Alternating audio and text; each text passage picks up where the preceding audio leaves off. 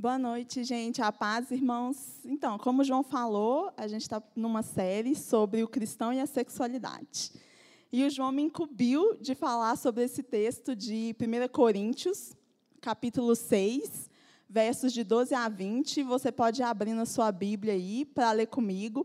Eu tenho certeza que todo mundo aqui já leu o texto, já releu, já treleu, capaz de saber mais do que eu. Gente, ninguém, ninguém disse amém? Vocês leram o texto, gente? Tem que fazer as coisas do Instagram do Luzeiro, porque os meninos estão tendo o maior trabalho de fazer essas coisas. Você tem que acompanhar e fazer. Entendeu? Vamos começar ler no texto. Todo mundo achou? Está todo mundo tão mudinho hoje, gente. Todo mundo achou? Então tá bom então. 1 Coríntios 6, de 12 a 20. A minha versão é Almeida, porque eu sou uma pessoa velha, entendeu, gente? Mas pode ser um pouquinho diferente da sua versão, mas é isso aí mesmo que está na sua Bíblia. Todas as coisas me são lícitas, mas nem todas me convêm. Todas as coisas me são lícitas, mas eu não me deixarei dominar por nenhuma delas. Os alimentos são para o estômago, e o estômago para os alimentos. Mas Deus destruirá tanto estes como aquele. Porém, o corpo não é para a impureza, mas para o Senhor, e o Senhor para o corpo. Deus ressuscitou o Senhor e também nos ressuscitará a nós pelo seu poder. Não sabeis que os vossos corpos são membros de Cristo? E eu, porventura, tomaria os membros de Cristo e os faria membros de meretriz? Absolutamente não ou não sabeis que o homem que se une a uma prostituta forma um só corpo com ela? Porque, como se diz, serão os dois uma só carne. Mas aquele que se une ao Senhor é um espírito com ele. Fugir da impureza. Qualquer outro pecado que uma pessoa cometer é fora do corpo. Mas aquele que pratica a imoralidade peca contra o próprio corpo. Acaso não sabeis que o vosso corpo é santuário do Espírito Santo, que está em vós, o qual tendes da parte de Deus, e que não sois de vós mesmos, porque fostes comprados por preço. Agora, pois, glorificai a Deus no vosso corpo. Provavelmente de todos os textos epistolares, né, de todas as epístolas que a gente tem no Novo Testamento, esse é o texto mais completo e mais direto quando o assunto é o cristão e a sexualidade. O apóstolo Paulo, nessa carta, ele tem um argumento bem simples. O argumento dele, para começar a desenvolver esse texto com os irmãos de Corinto, é o seguinte: o Senhor Jesus e o nosso Deus não estão interessados apenas na salvação da minha e da sua alma, apenas na salvação do nosso espírito. Porque aquilo que eu e você fazemos no nosso corpo e com o nosso corpo interessam para Deus. Então, o apóstolo Paulo está dizendo para esses irmãos: olha, o Senhor nos deu um corpo, o Senhor vai glorificar os nossos corpos, os nossos corpos na ressurreição.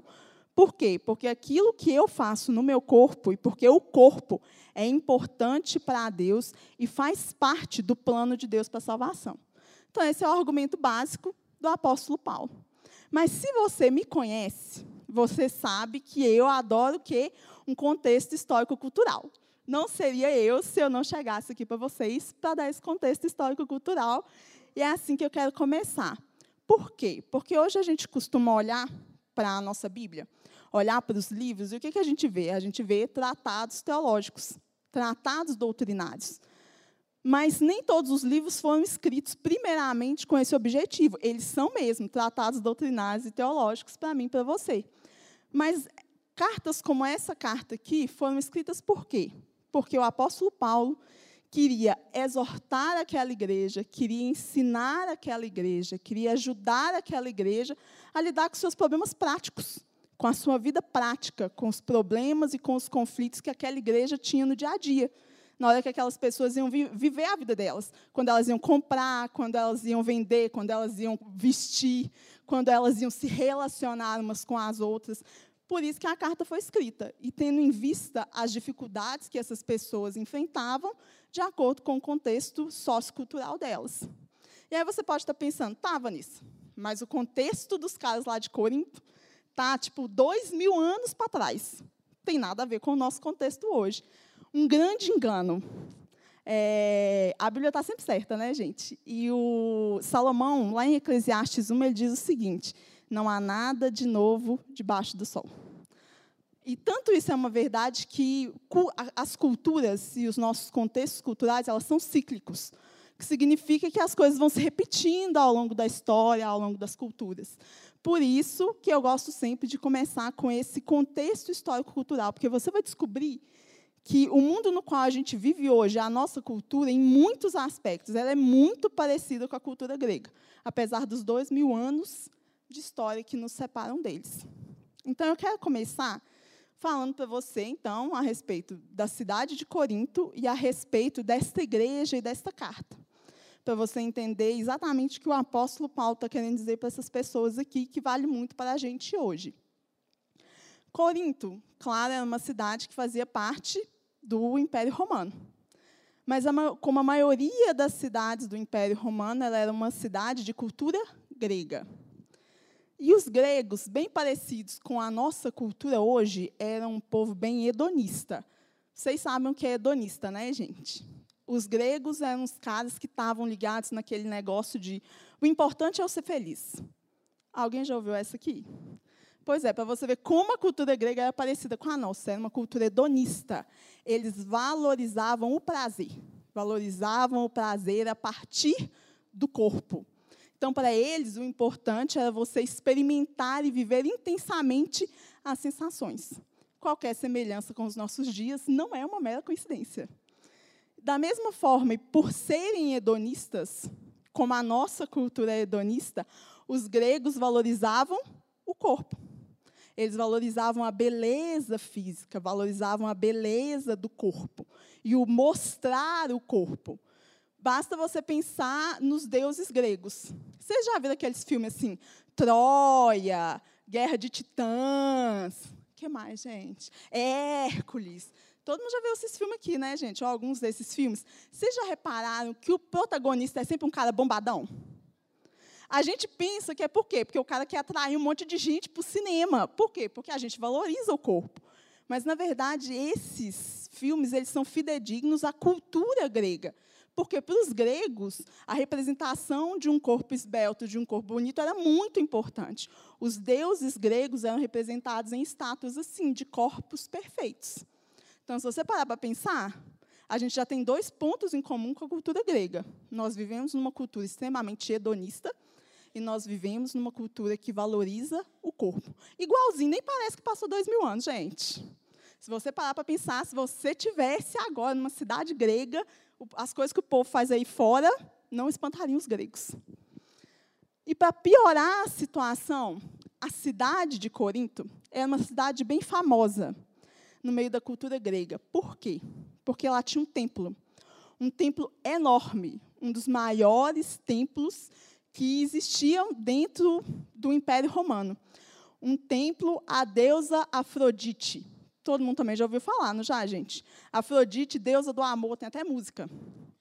Os gregos achavam mesmo que Afrodite era deusa do amor, do amor eros, e que ela era a deusa da fertilidade. E já que ela era a deusa do amor, como é que você acha que os gregos cultuavam ela no templo? Fazendo sexo.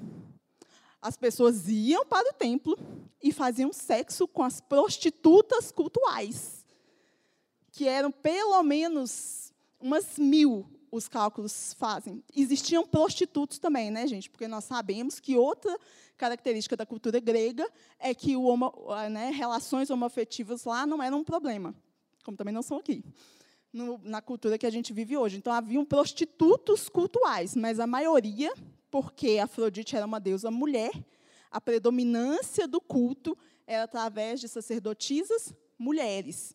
Então, as pessoas iam para o culto, as pessoas praticavam relações e estavam adorando os seus deuses. Esse é o contexto da cidade de Corinto. Aí, um belo dia, o apóstolo Paulo chega nessa cidade. E o apóstolo Paulo, na sua segunda viagem missionária, prega o evangelho para essas pessoas. Essas pessoas aceitam o evangelho, muitas delas. E muitas delas se convertem. Muitos desses adoradores de Afrodite, muitas dessas prostitutas cultuais, eles ouvem a mensagem e eles se convertem. Glória a Deus por isso. O problema é que essas pessoas se converteram, mas não tiveram uma metanoia. A mente delas não foi completamente transformada. Então, ao invés dessas pessoas virem para a comunidade de fé e elas entenderem o que a salvação representa e elas transformarem a cultura do seu tempo a partir do evangelho, não foi isso que aconteceu na igreja de Corinto, foi o contrário. Essas pessoas vieram para a comunidade de fé, mas elas trouxeram junto com elas as suas práticas culturais. Então, aquelas pessoas estavam dentro da comunidade de fé, mas elas continuavam vivendo as coisas que elas viviam antes. E para elas, isso não era um problema. A igreja de Corinto tinha até um slogan. Hoje em dia a gente tem um slogan, né? o famoso, ah, isso não tem nada a ver, pastor. Pastor escuta isso, infelizmente, muito. Esse negócio que não tem nada a ver, que foi o diabo que inventou. A igreja de Corinto tinha um slogan também, que é um negócio que eles falavam para Paulo porque pastor tem que ouvir cada coisa. Entendeu? E aí o apóstolo Paulo começou provavelmente a ouvir relatos dizendo que os irmãos de Corinto estavam falando o seguinte: Olha, Paulo, todas as coisas não são listas. Afinal de contas, você mesmo não ensinou para a gente que Cristo nos chamou para a liberdade? Se eu sou livre, posso viver do jeito que eu quiser. Não foi você, Paulo, que ensinou para a gente que a salvação é pela graça? Se a salvação é pela graça, as minhas obras não interferem na minha salvação, por que eu tenho que viver em santidade? Foi você mesmo que falou que a salvação não é por obras, é pela graça. Então, que diferença faz para Deus o que, que eu faço com o meu corpo? Que diferença faz para Deus se eu estou indo lá no culto manter relação sexual? Porque, afinal de contas, a salvação é para minha alma. O meu corpo não tem nada a ver com isso.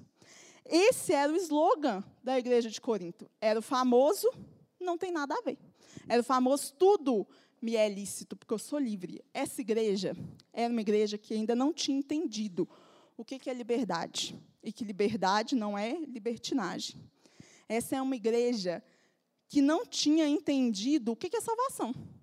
Que não tinha entendido como corpo e a forma como a gente lida com o nosso corpo e com a nossa sexualidade reflete a nossa salvação. Essa igreja não tinha entendido nada disso.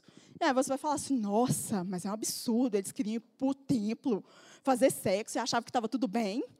Mas, gente, mas hoje em dia, eu já ouvi várias vezes muita gente falar: mas qual que é o problema de eu dar uns beijinhos? É só uns beijinhos. Qual que é o problema de eu ficar com as meninas lá na escola? Qual que é o problema de eu ficar com os meninos lá na faculdade? Todo mundo faz isso. Não tem problema nenhum. Qual que é o problema de eu ficar vendo pornografia? Uai, todo mundo vê. Qual que é o problema? É o famoso nada a ver. A única diferença é que o slogan deles era um e o nosso era outro. Mas a prática é a mesma.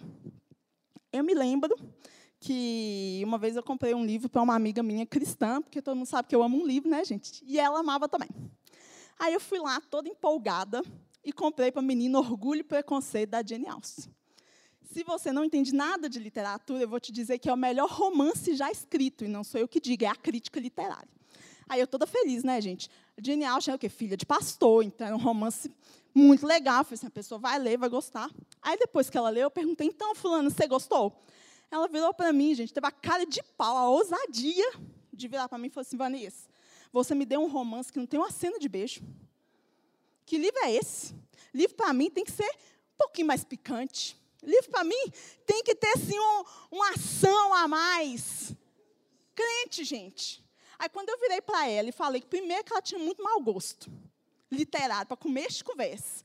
E segundo, que isso não é uma prática saudável, porque ela estava lendo erotismo transvestido de romance. Que, que ela virou para mim e falou? Adivinha o que, que ela falou para mim, gente? Nada a ver, Vanessa. Isso não tem nada a ver, é só livro. É só livro. Não é como se eu estivesse fazendo sexo por aí. Mas você está lendo erotismo dizendo que não tem nada a ver, é só um hobby. Ela veio para mim e falou assim, é só um hobby que eu tenho. Gente, eu não sabia se eu batia nela, eu não sabia se eu chorava, eu não sabia o que eu fazia. E por que eu estou contando essa história para você? Não é só para evidenciar o péssimo gosto literário da pessoa, não, e reafirmar meu bom gosto, no caso. Né? Mas não é por isso, gente, que eu estou contando essa história para você. É para você entender como que isso, às vezes, é sutil. Como que o nosso inimigo, às vezes, é sutil. A minha amiga achava que era um hobby. A Vanessa é só um hobby. Mas ela não entendeu que o hobby dela porque não tem nada a ver você ler um livro, gente. Não tem nada a ver você ver um filme, não tem nada a ver você ver uma série. Mas o problema é que o hobby dela começou a se transformar num vício pecaminoso. E ela sequer se deu conta. Ela nem percebeu que aquilo que ela considerava um simples hobby era um vício pecaminoso, que estava afetando, inclusive, eu tenho certeza, o relacionamento dela com Deus. E eu estou contando isso para vocês por quê? Porque a gente pensa assim, ah, não, porque olha que absurdo as coisas que o povo lá na igreja de Corinto fazia nós fazemos coisas que também são absurdas. E assim como eles achavam justificativas, inclusive teológicas, para as suas práticas, nós fazemos a mesma coisa. As nossas justificativas só são um pouco diferentes das deles. E foi por isso que o apóstolo Paulo escreveu essa carta para esses irmãos. Ele escreveu essa carta para exortar essa igreja e para falar para essa igreja a respeito do entendimento incorreto que eles tinham do uso do corpo e da salvação. Então, o apóstolo Paulo vai falando sobre essas questões culturais das práticas que eles estavam fazendo, dando uma, uma resposta para essas práticas. Então, quando você lê essa carta, você vê o apóstolo Paulo falando sobre a comida sacrificada aos ídolos. Por que, que o apóstolo faz isso? Porque os caras iam lá para o templo da Diana, para o festival da Diana, para o bacanal lá, e além de fazer o sexo, ainda comia as comidas dos ídolos. Aí isso estava gerando um problema dentro da igreja, uma confusão dentro da igreja, de pode ou não pode comer essas comidas. O apóstolo Paulo responde isso nessa carta. Outra coisa que o apóstolo Paulo responde nessa carta e exorta nessa carta são as irmãs da igreja de Corinto. E eu ouço muita gente falar assim: ah, não, o apóstolo Paulo é machista. O apóstolo Paulo era sexista, porque o apóstolo Paulo era assim: a mulher tinha que usar o véu, a mulher não podia ensinar, a mulher tinha que ser modesta, a mulher tinha que ficar calada. Sexista, machista. É isso que eu ouço muita mulher falar a respeito do apóstolo Paulo. Por quê, gente? Porque não tem o contexto. Quando você entende o contexto, você entende que o apóstolo Paulo estava fazendo o quê? Protegendo as irmãs da igreja de Corinto. Ele estava zelando pelas irmãs da igreja de Corinto. Por quê? Porque aquela era uma cidade cheia de prostitutas cultuais. E as prostitutas, ou elas tinham o cabelo rapado, ou elas tinham os cabelos mais curtos. E aquela igreja, como eu disse para vocês, provavelmente tinha no seu meio ex-prostitutas cultuais. Quando o apóstolo Paulo vira para as meninas de Corinto e fala o seguinte: usem o véu no culto e fora do culto, o que, que ele queria? Ele queria diferenciar as meninas de, de dentro da igreja das meninas do mundo lá fora. Porque quando qualquer homem e qualquer mulher visse aquela moça andando com véu, ia saber que ela era diferente das moças de Corinto a simples vestimenta daquelas meninas destacava elas da cultura da sua época. Inclusive, era um chamariz para o evangelho, porque tenho certeza que um monte de gente queria saber por que, que aquelas meninas eram diferentes. Por que, que a roupa delas era diferente? Por que, que o comportamento delas era diferente do resto da cidade? Isso era uma forma de atrair as pessoas para o Evangelho. Então, antes de você falar que o apóstolo Paulo é machista, entenda o contexto, irmão. Quando o apóstolo Paulo fala o seguinte: olha, as irmãs não devem ensinar na igreja de Corinto. Por quê? Porque a primazia do culto pagão era das sacerdotisas, que eram mulheres. O que, que Paulo queria? Que as pessoas lá de fora, pela simples forma como a comunidade de Corinto se organizava, vissem que aquela comunidade não era igual aos cultos pagãos que tinham do lado de fora. Então, por isso que a preeminência não podia ser das mulheres, porque lá no templo do Afrodite, a preeminência era das mulheres. Tem todo um contexto cultural. E se você virar para mim e falar que realmente o uso do véu tem mais nada a ver nos nossos dias. Talvez a organização eclesiástica de Corinto também não. Mas o fundamento o que o apóstolo Paulo está ensinando aqui é uma regra que vale para mim e para você. Por quê? O apóstolo Paulo queria que as pessoas do lado de fora reconhecessem que aquela igreja era diferente de quem estava do lado de fora. A simples forma como aquelas meninas se vestiam mostrava para quem estava do lado de fora que elas eram diferentes. E a gente pensa assim, ah, a roupa é uma coisa muito pequena, Vanessa. É uma dessas coisas que a gente diz, ah, tem nada a ver a roupa que eu visto. Mas, gente, esse é um engano. A roupa que você veste, a forma como você fala e o que você fala, a sua linguagem corporal e o seu comportamento criam para as pessoas à sua volta uma imagem a seu respeito. E as pessoas vão te respeitar, vão te levar a sério e vão levar o evangelho a sério ou não, de acordo com a imagem que elas têm de você. Então, isso não é uma coisa menos importante, não é uma coisa tradicionalista. Não. A forma como você se veste, o que você fala, a forma como você se comporta é muito importante para o seu testemunho e para como você quer ser tratada. Eu vou dar um exemplo, que é um exemplo assim, bem grotesco, mas é só porque eu vi essa semana para vocês entenderem. É o famoso entendedores entenderão. Eu estava lendo uma reportagem essa semana sobre aquela cantora americana Miley Cyrus. Vocês conhecem essa moça, gente? Então tá bom, né? A gente que é mais velho conhece porque ela era Hannah Montana, né, gente? Mas esses meninos de hoje nem sabem quem é Hannah Montana. Então estou perguntando que é para saber, né? Entendeu? Mas enfim, eu li uma reportagem da Hannah Montana que falava o seguinte: ela foi fazer um show, um trem qualquer aí. E aí o fã agarrou ela, abraçou ela à força e deu um beijo no rosto dela à força. A moça ficou louca, ficou com muita raiva, direito dela. O problema foi que ela expôs isso, a raiva que ela estava sentindo e tudo, na rede social dela. E a reportagem, que foi o que me chamou a atenção na reportagem, é que muitos dos seguidores da moça não apoiaram ela. A mensagem de muitos seguidores que estavam destacados lá na reportagem, as pessoas estavam falando para ela o seguinte: Uai, mas o que você esperava? O uai é por minha conta, né, gente? Porque americano não fala uai. Mas tirando o uai, o resto que as pessoas estavam dizendo era o seguinte: o que é que você, qual era a sua expectativa? Como é que você queria ser tratada? Olha as roupas que você veste. Olha as coisas que você fala. Olha como você fala de sexo.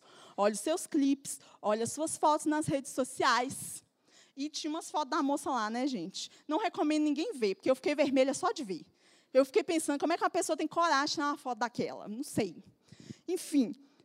E as pessoas estavam dizendo isso para ela. Aí é lógico, o que vocês acham, né, gente? Ela ficou com mais raiva ainda. Aí ela, para mostrar realmente que era uma moça muito elegante, mandou um monte de palavrão em cima dos seguidores dela e soltou o famoso slogan da campanha feminista. Eu podia estar pelada, que esse rapaz não tinha direito de encostar em mim. Verdade, verdade, gente, eu concordo com a moça. Verdade. Só que isso é uma verdade muito utópica. É isso que o movimento feminista não entende. Isso é uma utopia. Na realidade do mundo, isso não existe. A pessoa se trata como objeto. A pessoa objetiva o próprio corpo. A pessoa não tem respeito por si própria, não tem respeito pelos outros, mas não, pera lá. Ela não quer ser tratada como objeto. Ela quer que todo mundo respeite ela. Isso é um contrassenso. É a mesma coisa de eu querer plantar caqui e querer que nasça uva.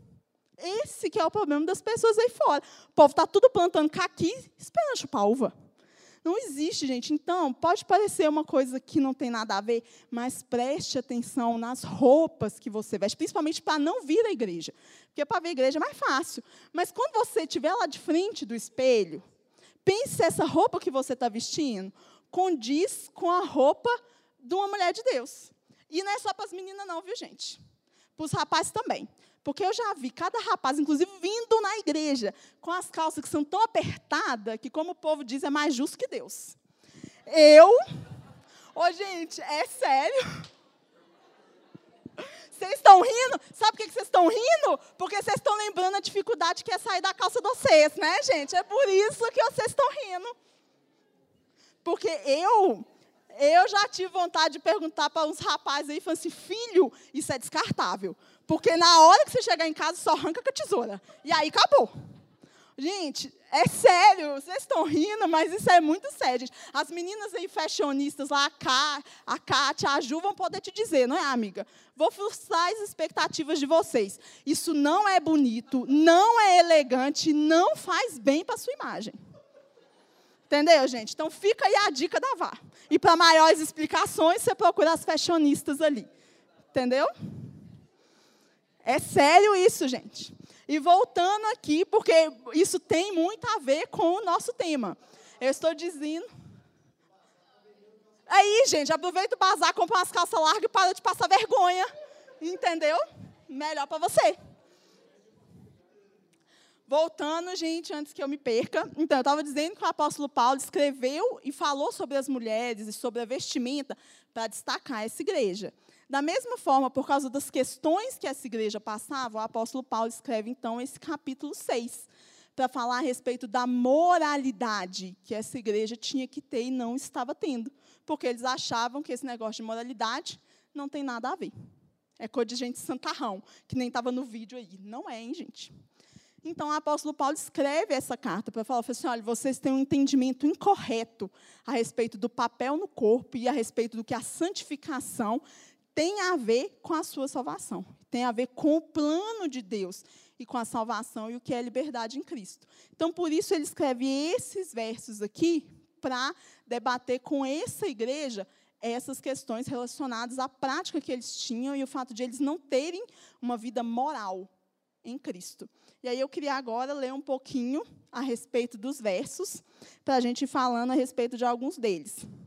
Começa assim, ó, com respeito Ops, já até pulei lá para o 7. Volta no 6, 12. Todas as coisas me são lícitas, mas nem todas convêm.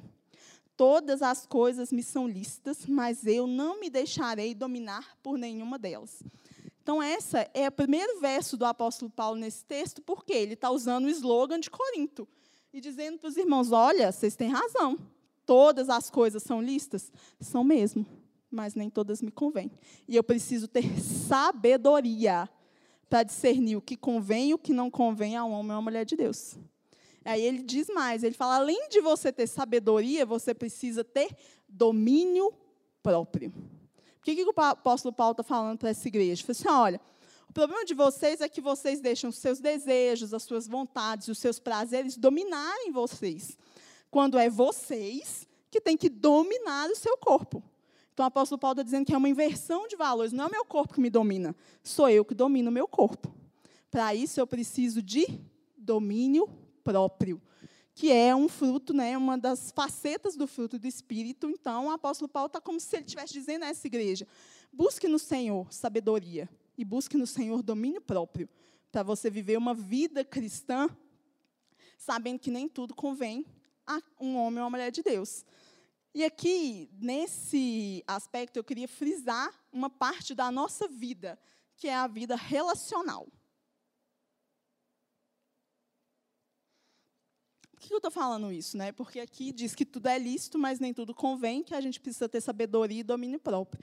E eu quero falar sobre isso nos relacionamentos. Porque eu quero saber se, né, se você está namorando, se você pretende namorar, se você tem alguém em vista. Menina, Procure um homem de Deus e veja se o homem que está com você é mesmo um homem de Deus. E como é que eu sei que aquela pessoa é uma pessoa, um homem de Deus? Porque ele vai respeitar você. Ele vai respeitar o seu corpo, ele vai te valorizar. Então, o homem de Deus não namora em braille. Entendeu, gente? Aquele negócio de mão boba, boba é você que deixa o rapaz se aproveitar de você. Entendeu? Então, só para ficar muito claro, homem de Deus não namora em braille. Entendeu? Se ele está namorando em braille, chuta que é laço. Entendeu, gente? Para os rapazes, moça de Deus não é provocante. Mulher de Deus tem que ser bonita, elegante, se cuidar. Mulher de Deus não é sexy. Mulher de Deus não é sensual. Mulher de Deus não é provocante. Tem uma diferença muito grande entre uma coisa e outra. Então é importante também os rapazes pensarem nisso. Porque às vezes a menina põe a culpa toda no rapaz, mas ela está saindo com a saia que, tipo assim, fica difícil do rapaz exercer o domínio próprio. Então vamos pensar nessas coisas aí. Entendeu, gente? E outra coisa, para os rapazes também, voltando. O apóstolo Paulo, aqui nessa carta mesmo, aos Coríntios, lá no capítulo 13, ele diz o seguinte: Houve um tempo em que eu era menino, então eu podia me comportar como menino, mas aí eu cresci e eu virei um homem, e eu larguei a meninice de lado. Então, para você, rapaz aí, mesmo que você seja bem novo, eu vou falar um negócio para você. Você é homem de Deus. Então você não é moleque de Deus, você não é menino de Deus. Então não haja como moleque. Haja como um homem de Deus. Entendeu, gente? Homem de Deus não dá condição quando ele não está interessado. Homem de Deus não fica paquerando as meninas se ele não quer ter um relacionamento sério com as meninas. Homem e mulher de Deus não brinca com o sentimento dos outros. Isso é muito sério, gente. Não brinque com o sentimento do seu irmão. E muito sério também, gente. Mantenha o seu relacionamento em pureza. Quando a Bíblia dá para a gente um limite, não é simplesmente porque Deus quer aleatoriamente me privar de alguma coisa. Não é isso, gente. Quando a Bíblia diz para mim e para você que uma coisa não deve ser feita, é porque o Senhor quer nos preservar. É porque o Senhor quer nos proteger. Então, quando a Bíblia diz que relacionamento cristão não tem sexo antes ou fora do casamento, é porque Deus quer te proteger. Eu falo por mim, mas eu acho que o João pode testificar isso, porque infelizmente não foi nenhuma, nem duas meninas que eu atendi durante a minha vida ministerial que chegou para mim o quê? Toda detonada. Por quê? Porque ela não se sentiu respeitada no relacionamento dela, porque o relacionamento ultrapassou os limites daquilo que a Bíblia diz que tem que ser.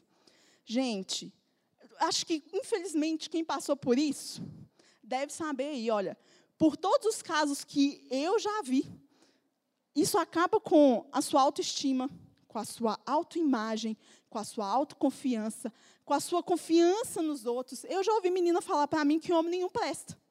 Por quê? Por causa da forma como ela foi tratada. Então, gente, quando a Bíblia diz para você não fazer um negócio, pense que é para o seu bem. Tenha amor próprio, goste de você, porque uma pessoa que quer só fazer braille, a pessoa que quer só te levar para a cama, ela não gosta de você. Você precisa gostar de você. E se você não gosta de você, então, pelo amor de Deus, tenha um pouco de amor pela sua liderança.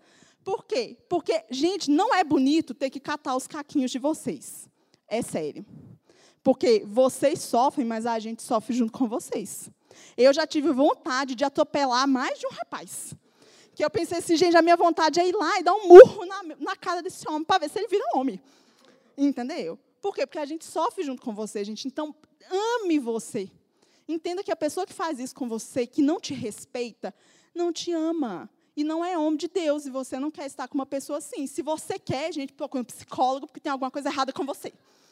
Entendeu? Fica outra dica da vai. E voltando para o texto. Gente, versos 13 e 14 juntos. Os alimentos são para o estômago, e o estômago para os alimentos. Mas Deus destruirá tanto estes como aquele. Porém, o corpo não é para a impureza, mas para o Senhor, e o Senhor para o corpo. Deus ressuscitou o Senhor e também nos ressuscitará a nós pelo seu poder. Então, aqui, como eu disse que vida de pastor é muito difícil, vida de pastor é muito difícil, o que, que os caras chegaram lá em Corinto para falar para o apóstolo Paulo? Falei assim, Paulo, comida não é um negócio natural, a gente tem que comer para sobreviver? Sexo também é natural, foi Deus que criou, se foi Deus que criou, a gente pode fazer. Para você ver como vida de pastor é difícil.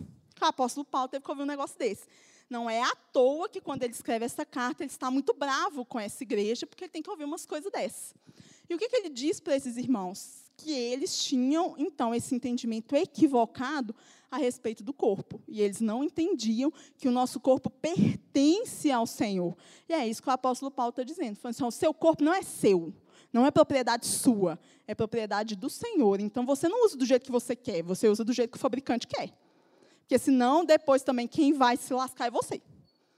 Então, é isso que ele está dizendo para essa igreja. Ele assim, olha, não é porque é natural que você vai sair fazendo aí com as prostitutas atual, porque é uma coisa que Deus criou. Eles estavam pervertendo, tirando o texto do seu contexto. Então, o apóstolo Paulo explica para eles a importância de nós lembrarmos que vamos ter um corpo glorificado, um corpo santo, e que a gente já tem que começar a exercer essa santidade desde já versos 15. Agora a gente vai, ver do, vai ler do 15 ao 17. Não sabeis que os vossos corpos são membros de Cristo? Eu, porventura, tomaria os membros de Cristo e os faria membros de meretriz? Absolutamente não. Não sabeis que o homem que se une a uma prostituta forma um só corpo com ela? Porque, como se diz, serão os dois uma só carne. Mas aquele que se une ao Senhor é um espírito com ele. Então, aqui o apóstolo Paulo está fazendo uma referência ao texto de Gênesis, que diz que um homem se une a uma mulher e se torna um só corpo. Então, ele diz que eu e você nos unimos a Cristo quando nós nos convertemos. E que nós nos tornamos um só corpo com Cristo. Então, o que, que o apóstolo Paulo está querendo dizer para aquelas pessoas? Está dizendo: olha, quando você está indo lá para o templo com a prostituta cultual, Cristo está indo com você.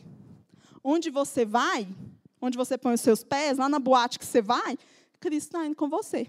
Onde você coloca as suas mãos e não devia, Cristo está colocando com você.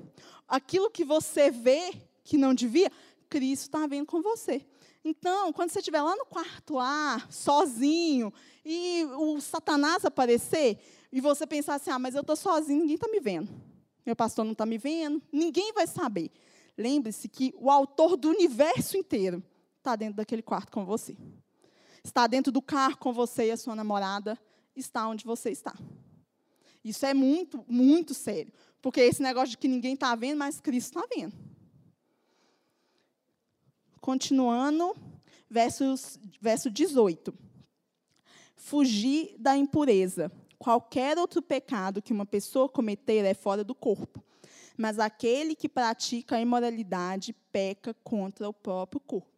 Então, mais uma vez, como eu disse para vocês, quando a Bíblia proíbe, é porque ela quer nos preservar. Então, o que, que o apóstolo Paulo está falando? Está falando que quando você peca contra o seu próprio corpo, quem vai colher, além disso ser pecado, quem vai colher as consequências é você. Por quem é que vai ficar frustrado, quem vai ter a autoestima abalada, quem vai ter a autoimagem abalada, é você. Pessoa, o maior prejudicado com esse pecado é você. Porque tem pecado que a gente comete que prejudica quem? O outro. É pecado. Do mesmo jeito. O apóstolo Paulo não está falando sobre a intensidade, ah, um pecado maior que o outro. Não é isso que ele está querendo dizer. Ele só está mostrando para essas pessoas que elas estavam prejudicando a si mesmas, sem entender que o maior prejudicado, o maior abusado por elas são elas mesmas. Então é isso que ele quer dizer. Então o apóstolo Paulo fala assim, ó, por isso, para você se preservar, goste de você e fuja da imoralidade. Alguém aqui já viu bandido fugindo da polícia? Já viu aqueles filmes de perseguição? Sei lá, Velozes e Furiosos, Law and Order, desses trem que tem aí. Você já viu, ou então você já viu na vida prática de vocês um bandido fugindo da polícia? Porque um bandido não fica fugindo da polícia assim do ladinho. Tipo assim, ah, eu vou correr dois passos, aí depois que ele chegar dois passos, eu corro mais dois passos. Ele não quer nem saber. Quanto mais longe ele estiver, melhor. Lembre-se disso. Você tem que fugir da imoralidade, que nem bandido foge da polícia. Não é para flertar com a imoralidade, gente. Porque tem gente que, ao invés de fugir com a imoralidade, flerta com a imoralidade. Não é isso. É para você fugir não é para você flertar com a imoralidade. Porque senão, quem vai colher a consequência é você. Por, por último, verso 19. Acaso não sabeis que o vosso corpo é santuário do Espírito Santo, que está em vós, o qual tendes da parte de Deus, e que não sois de vós mesmos? Aqui, então, o apóstolo Paulo está dizendo para esses irmãos que, além de nós sermos parte do corpo de Cristo, nós somos templo do Espírito Santo. E é muito interessante o termo que o apóstolo Paulo usa, porque ele usa a figura do templo. E o templo, dentro do Antigo Testamento, era aquele lugar santo onde Deus habitava. Como que chamava o lugar onde Deus habitava? Santo dos santos porque a presença de Deus só habita no que é santo. E é interessante que quando o sumo sacerdote ia entrar no templo, o que, que ele fazia? Ele tinha que fazer uma série de lavagens rituais, que virou até um ritualismo judaico, que o povo fala para Jesus, ah, Jesus, mas os seus discípulos não lavam as mãos. Era nesse sentido de ser um ritualismo. Mas só que esse ritual tem uma simbologia muito importante. Por que, que o sacerdote se lavava? Porque ele não podia chegar impuro diante de Deus. porque Deus é santo e a Bíblia diz que sem santidade ninguém verá a Deus. Então, para ele adentrar no Santo dos Santos, ele tinha que se purificar. Isso é muito importante para mim e para você aqui. Se você, de verdade, está ouvindo essa pregação e você está aí rindo, é legal, mas você está pensando, o Espírito Santo está tá colocando aí no seu coração que tem muitas dessas práticas que você faz, tem muitas dessas coisas que você permite que façam com você, essa é a hora de você fazer como aquele sumo sacerdote e se lavar. Essa é a hora de você pedir perdão ao Senhor e pedir para que Ele produza esse arrependimento no seu coração, se não há em você esse arrependimento. Por quê? Porque o sumo sacerdote sabia que não era de qualquer forma que ele podia entrar na presença de Deus. E se ele entrasse de qualquer forma na presença de Deus, o cara já ia com uma cordinha amarrada. Por quê? Porque se ele entrasse de qualquer jeito na presença de Deus, ele era fulminado na hora. O nosso problema é que hoje em dia Deus não fulmina assim. Então a gente acha que Deus está de boa. Porque Deus é amor, está tudo certo. O mesmo Deus que é amor é santidade e é justiça. Então não se esqueça que o seu Deus é um Deus santo e que você tem que ser santo porque Deus é santo. Além do fato de que é você quem vai colher nesta vida as consequências do seu, dos seus atos. Sem contar além o fato de que o seu pecado te afasta de Deus. E você quer estar na presença do Senhor, ou pelo menos eu espero que você queira. Então, busque se você realmente está tendo uma conduta que você vê que não é uma conduta de santidade, gente, no seu namoro, na sua vida de solteiro, naquilo que você pensa, naquilo que você fala, naquilo que você faz, se conserte diante de Deus, gente. Se conserte de verdade diante de Deus, porque Deus não é oba-oba. O mundo aí fora é oba-oba. O nosso Deus é santo. E aí o apóstolo Paulo dá então o último argumento dele, que é o verso 20 porque fostes comprados por preço. Agora, pois, glorificai a Deus no vosso corpo. O último argumento do apóstolo Paulo é o seguinte: vocês, coríntios, estão dizendo que vocês podem fazer qualquer coisa porque a salvação é pela graça. Verdade, a salvação é pela graça, mas ela não foi de graça. Ela custou muito, ela custou tudo para Pai, Filho e Espírito Santo. Então lembre-se que o preço que foi pago pela sua vida não é um preço qualquer. É um preço muito grande, é o preço do sangue de Cristo. E se você foi comprado pelo sangue de Cristo, você pertence a Cristo.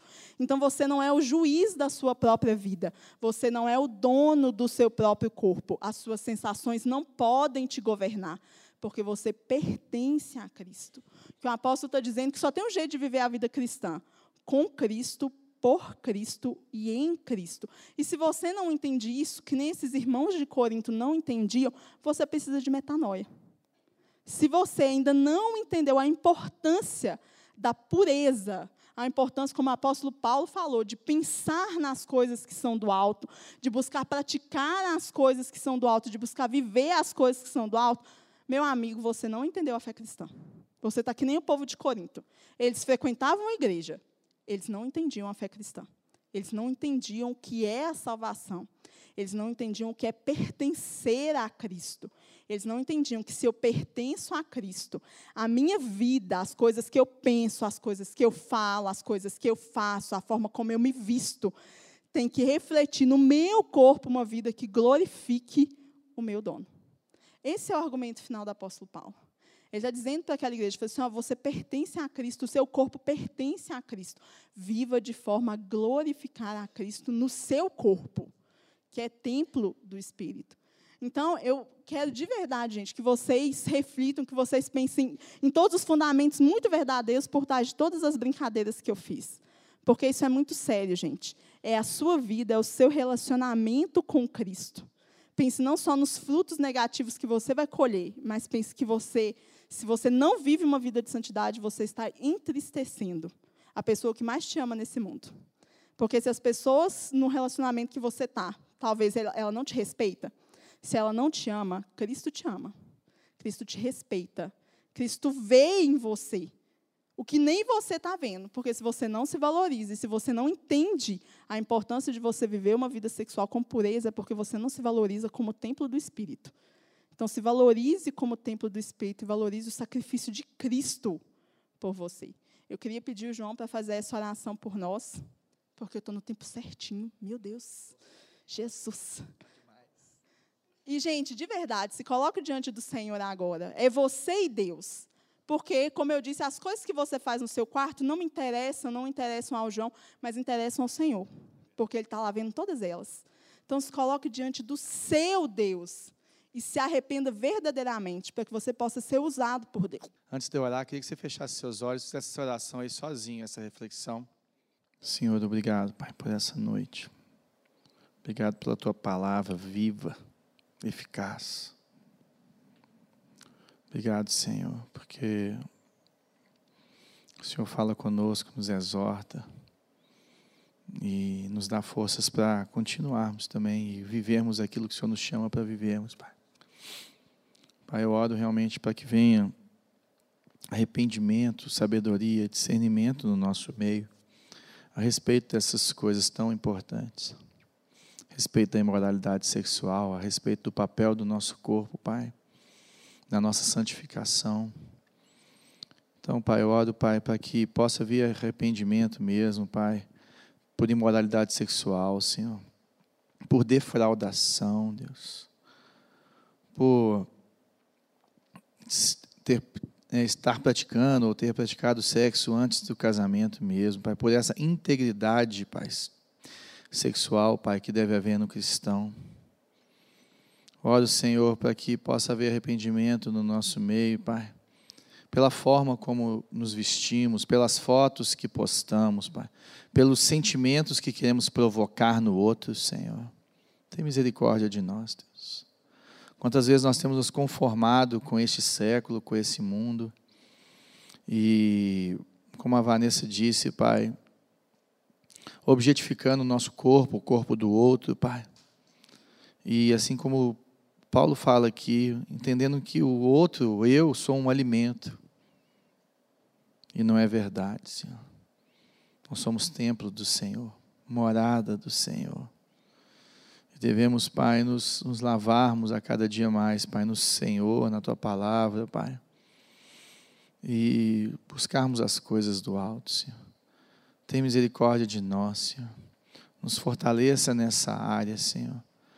Que realmente possamos, Pai, sermos conhecidos, Pai, como comunidade do Senhor, Pai, como cristãos individuais também, aonde estivermos, Senhor como aqueles que são do Senhor, aqueles que são do caminho, como era falado nessa época do Paulo, através da forma como arrumamos o nosso cabelo, né? no caso de quem tem,